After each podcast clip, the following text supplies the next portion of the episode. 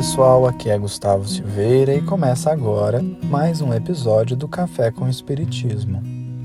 Estamos quase chegando ao fim do nosso estudo sobre as obsessões e por isso hoje falaremos sobre o terceiro tipo classificado por Kardec, que foi chamado de subjugação. Nas palavras do codificador, em O Livro dos Médiuns, a subjugação é um sinônimo de possessão.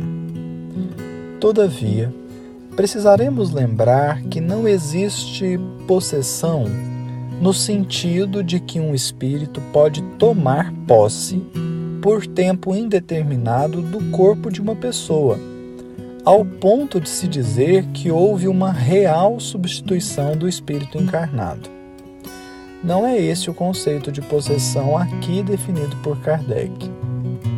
O que acontece é que durante um tempo mais ou menos longo, o espírito desencarnado pode controlar profundamente aquele encarnado, sem que exista de fato a substituição. No livro A Gênese, Kardec diz assim: Na possessão, em vez de agir exteriormente, o espírito atuante se substitui, por assim dizer, ao espírito encarnado. Toma-lhe o corpo para domicílio, sem que este, no entanto, seja abandonado pelo seu dono, pois que isso só se pode dar pela morte. A possessão, consequentemente, é sempre temporária e intermitente porque um espírito desencarnado não pode tomar definitivamente o lugar de um encarnado, pela razão de que a união molecular do perispírito e do corpo só se pode operar no momento da concepção.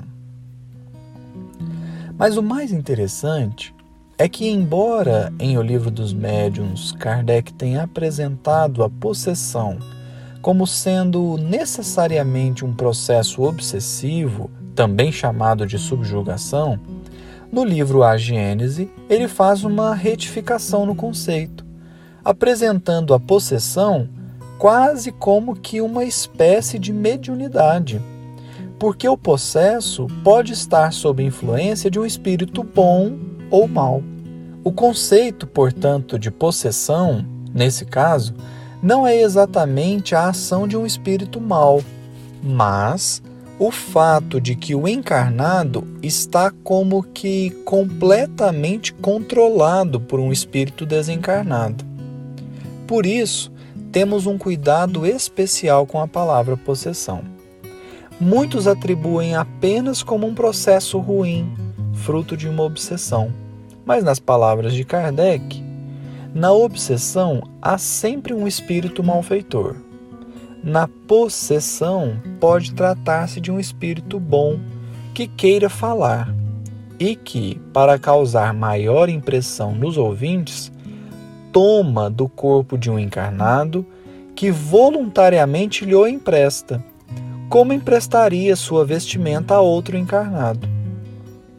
Isso se verifica sem qualquer perturbação ou incômodo durante o tempo em que o espírito encarnado se acha em liberdade, como no estado de emancipação, conservando-se este último ao lado do seu substituto para ouvi-lo. Quando é mau o espírito possessor, as coisas se passam de outro modo.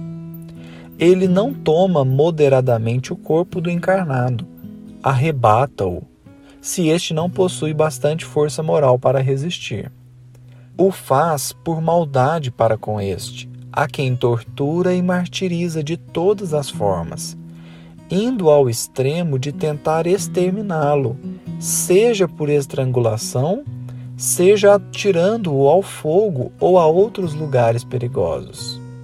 Servindo-se dos órgãos e dos membros do infeliz paciente, blasfema, injuria e maltrata os que o cercam entrega-se a excentricidades e a atos que apresentam todos os caracteres da loucura furiosa. Portanto, poderemos resumir assim: a possessão, enquanto processo obsessivo, é chamada por Kardec de subjugação. Isso significa que o espírito malfeitor usa o corpo do encarnado para agir no mundo, controlando quase que totalmente o seu livre-arbítrio e podendo cometer as maiores atrocidades, fazendo com que toda a culpa recaia sobre a pessoa obsidiada. Assim, é notório que a subjugação pode ter consequências gravíssimas. Todavia, é um processo mais fácil de ser identificado quando comparado à fascinação e que requer a intervenção de outras pessoas para auxiliar a recuperação daquele que sofre a influência. No próximo episódio, analisaremos casos do livro Sexo e Destino, de autoria de André Luiz, para que possamos compreender melhor como os desencarnados atuam para tentar, para tentar nos controlar as vontades e os atos. Muita paz a todos e até o próximo episódio do Café com Espiritismo.